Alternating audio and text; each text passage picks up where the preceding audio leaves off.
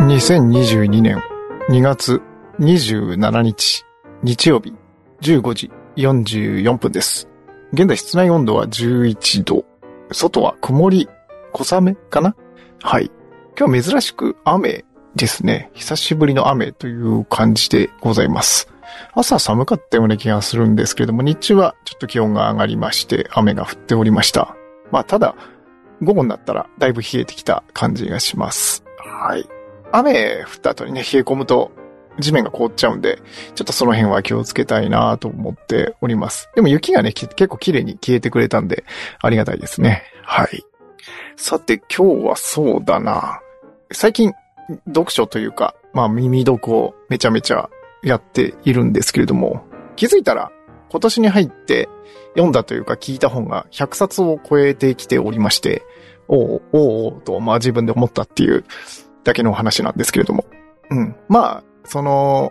一冊二冊ってこう、冊数にこだわるのはあんまり意味ないなとは思ってるんですけれども、まあ一つの指標、まあ強引に数字にするっていう意味では一つの指標になるかなと思って、で、なんとなく雑感をまあ話してみようかなと思うんですけれども、意外と、これ何度も言ってるんですけど、意外と読みたい本ってなくならないなっていうふうに思いましたね。あの、読んでると、その中で紹介される本とか、あの、出てきたトピックによって、ああ、そんなトピックも気になるなって、どんどんどんどん派生していって、こう読みたい本が一冊読んだのに二、三冊で済めばいい方で、一冊読んだら読みたい本10冊増えたとかいうパターンとかが結構あったりとかして、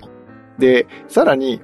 結構前から、あ、これ読みたかったな、でも読めてないなっていう本とかが結構あるんですけど、100冊読んでもそこまでたどり着かなかったりとかっていうのが結構あって、意外と尽きないなっていう感じですね。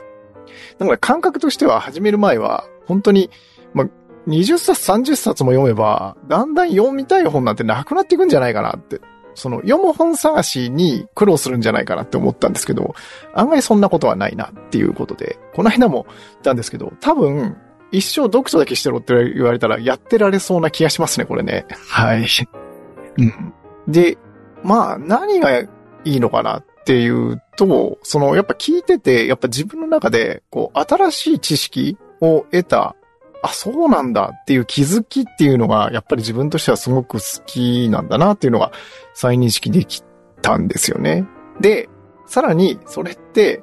時間が経つとすぐ消えちゃうんだなっていうのも分かりました。あの、聞いてすぐぐらいに、例えばこの配信とかで収録すると、こう喋れるんですけど、今聞き返したりとかすると、あ、そうか、そんなこと書いてあったんだっていうのは思い出してすっかり忘れてるっていうケースとかは結構あって、だから、無意味ではないんだけれども、やっぱり定着させるというか役立てていくっていうプロセス何かが必要なのかななんて思ったりもしています。はい。